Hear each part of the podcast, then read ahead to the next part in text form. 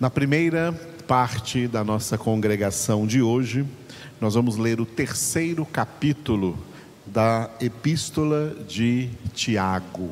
Tiago, capítulo de número 3.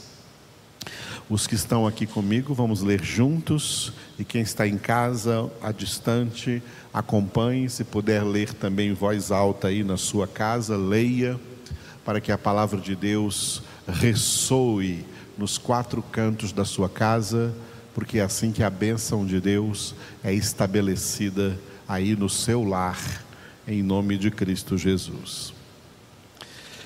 Epístola de Tiago, capítulo de número 3. Meus irmãos, não vos torneis muitos de vós mestres, sabendo que havemos de receber maior juízo, porque todos tropeçamos em muitas coisas. Se alguém não tropeça no falar, é perfeito varão, capaz de refrear também todo o corpo. Ora, se pomos freio na boca dos cavalos para nos obedecerem, também lhes dirigimos o corpo inteiro.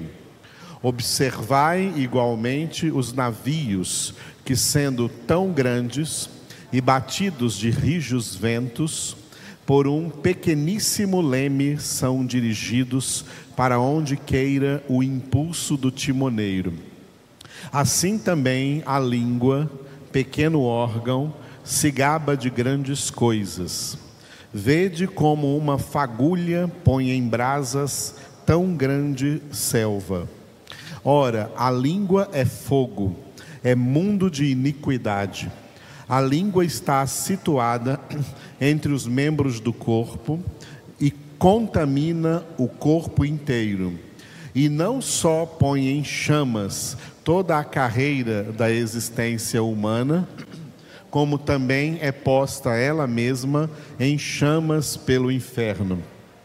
Pois toda espécie de feras, de aves, de répteis e de seres marinhos se doma e tem sido domada pelo gênero humano. A língua, porém, nenhum dos homens é capaz de domar. É mal incontido carregado de veneno mortífero. Com ela bendizemos ao Senhor e Pai. Também com ela amaldiçoamos os homens, feitos à semelhança de Deus. De uma só boca procede bênção e maldição. Meus irmãos, não é conveniente que estas coisas sejam assim. Acaso pode a fonte jorrar do mesmo lugar o que é doce e o que é amargoso? Acaso, meus irmãos, pode a figueira produzir azeitonas ou a videira figos? Tampouco fonte de água salgada pode dar água doce. Quem dentre vós é sábio e inteligente? mostre em mansidão de sabedoria, mediante condigno proceder, as suas obras.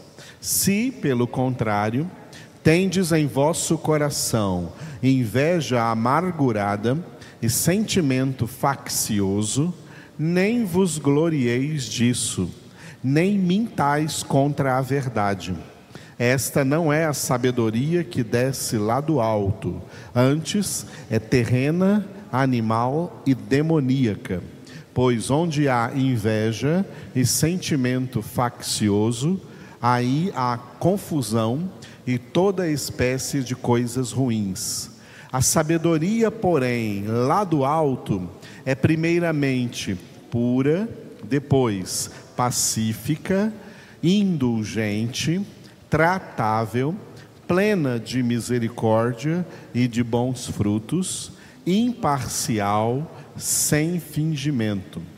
Ora, é em paz que se semeia o fruto da justiça para os que promovem a paz. Aleluia. Louvado seja Deus por este capítulo 3 da epístola de Tiago. Este capítulo ele se tornou bastante famoso e conhecido por causa dessa exortação inicial aí sobre a língua. A língua aqui é uma metáfora, porque na verdade a nossa língua, a nossa boca são meros instrumentos da fala.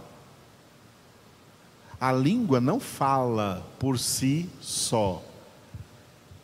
O segredo, portanto, mais do que a própria língua, mais do que a própria boca, é o que fornece à boca e à língua o que se fala.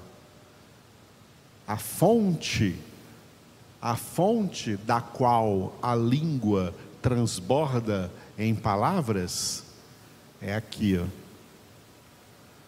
é a mente. Então, o que é perigoso no homem? A língua ou a mente? É a mente. Porque a língua simplesmente ela externa, exterioriza, coloca para fora o que vem da mente.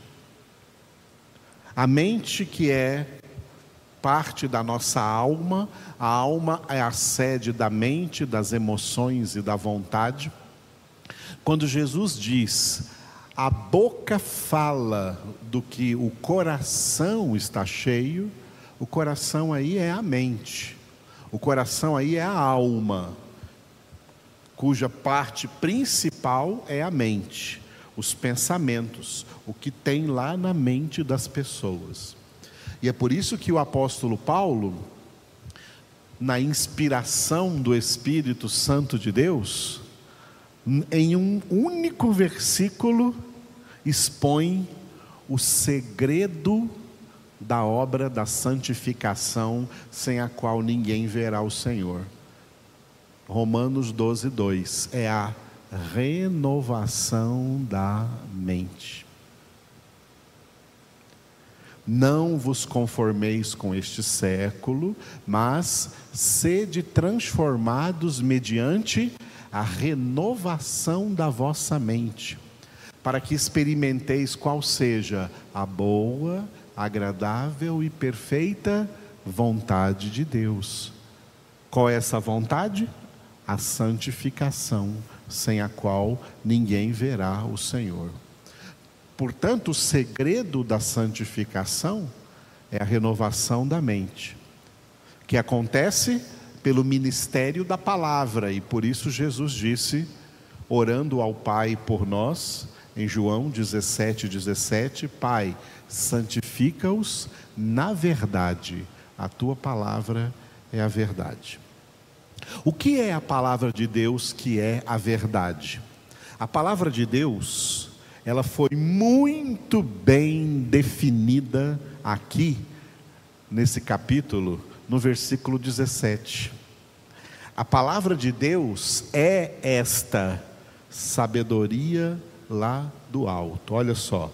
A sabedoria, porém, lá do alto, poderíamos dizer claramente assim, a palavra de Deus é, primeiramente, pura, depois pacífica, indulgente, tratável, plena de misericórdia e de bons frutos, imparcial, sem fingimento. Isso é a palavra de Deus. A palavra de Deus é a sabedoria do alto. Mas aqui no final do capítulo 3, fala de duas sabedorias: a sabedoria do alto, que é a palavra de Deus, e a sabedoria, e a sabedoria citada no versículo de número 3, desculpe, versículo de número 15, observe aí no versículo de número 15, a sabedoria que não é a que desce do alto, é uma sabedoria que é terrena, animal e demoníaca. Duas sabedorias, uma que vem do alto e outra que é terrena, uma sabedoria celestial e uma sabedoria terrena. Essas duas sabedorias que Tiago cita aqui, essas duas sabedorias foram representadas por aquelas duas árvores que Deus plantou no jardim do Éden. A árvore da sabedoria de Deus, da sabedoria do alto, é a árvore da vida. E a árvore da sabedoria terrena, animal e demoníaca é a árvore do conhecimento do bem e do mal, que Deus havia dito para Adão e sua esposa Eva: não comam dessa árvore. O pecado do homem consistiu em comer a árvore que Deus havia proibido. E por isso, a alma do homem se tornou uma alma corrompida, uma alma corrupta, uma alma que é a sede da mente, e a mente humana, ela é corrupta, porque ela foi contaminada por essa sabedoria terrena, animal e demoníaca. E ela se tornou, a mente humana se tornou incapaz de receber a sabedoria do alto, a palavra de Deus. Porque essas duas sabedorias são antagônicas. Essas duas sabedorias, elas não se misturam. Tá? Não se misturam. Como óleo e água. Essas duas sabedorias não se misturam. A santificação é a renovação da nossa mente, porque na renovação da nossa mente, o que o Espírito Santo faz? O Espírito Santo faz o que Paulo escreveu em 2 Coríntios capítulo 3, versículo 3. Ele nos transforma em cartas vivas de Cristo, escritas não com tinta, mas pelo Espírito do Deus vivente, não em tábuas de pedra, mas em tábuas de carne, isto é, nos corações. Carne e corações, alma, mente. A nossa mente é a tábua onde Deus criou para escrever na nossa mente a sabedoria do alto. Deus criou a nossa mente para escrever na nossa mente a palavra de Deus, e a palavra de Deus, então, dominando sobre a nossa mente, é ela que vai sair pela nossa boca, é ela que a nossa língua vai falar. Então a nossa língua não será inflamada pelo inferno, mas será inflamada pelo Espírito de Deus, pela sabedoria de Deus, para falar a palavra de Deus. Como acontece esse processo da renovação da nossa mente? Na medida em que nós progredimos na, no processo de santificação, na medida em que nós praticamos o Salmo 1, versículo 2, meditamos na palavra de Deus de dia e de noite, isso durante todos os dias da nossa vida, o Espírito Santo vai escrevendo essa palavra na nossa mente, e essa palavra ela vem substituindo o fruto da árvore do conhecimento do bem e do mal, vem substituindo essa sabedoria terrena, animal e demoníaca pela sabedoria do alto.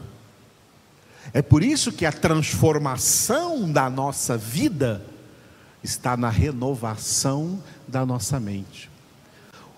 O ministério do Espírito Santo é substituir na nossa cabeça, na nossa mente, essa sabedoria terrena, animal e demoníaca que veio da árvore do conhecimento do bem e do mal, por esta sabedoria do alto, que é a palavra de Deus, a árvore da vida.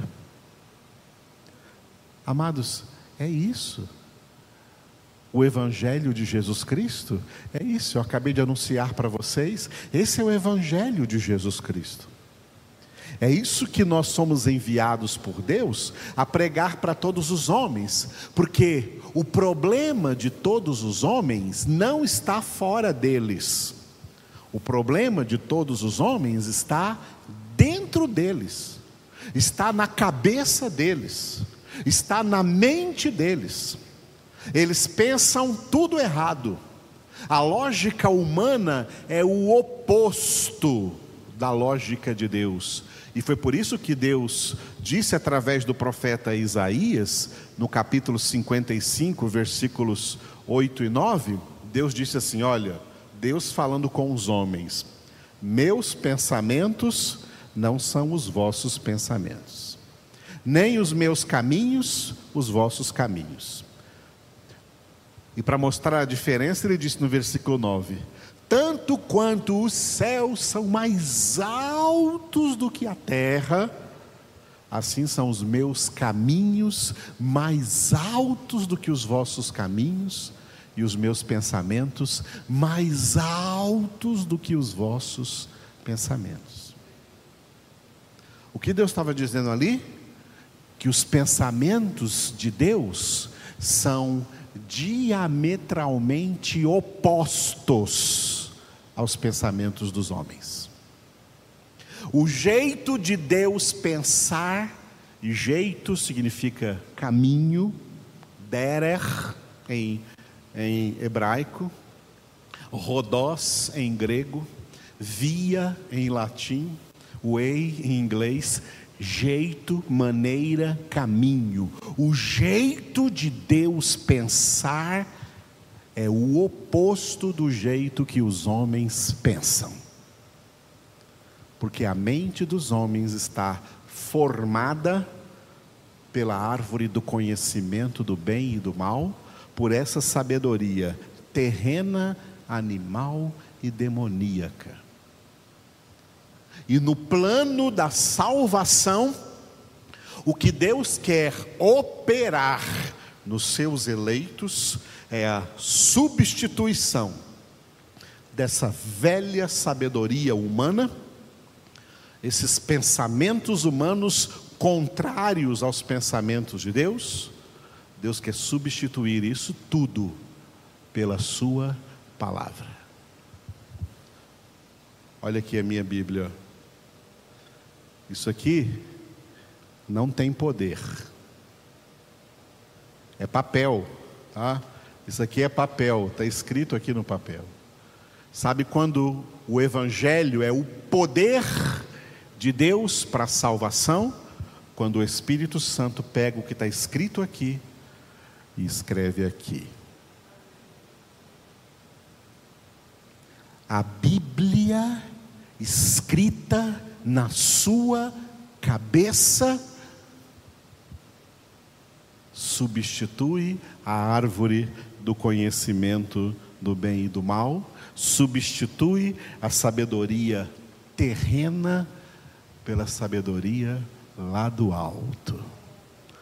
E é aí que você passa a ter o mesmo pensamento de Deus, e é por isso que você é filho de Deus. Filhos de Deus pensam como Deus.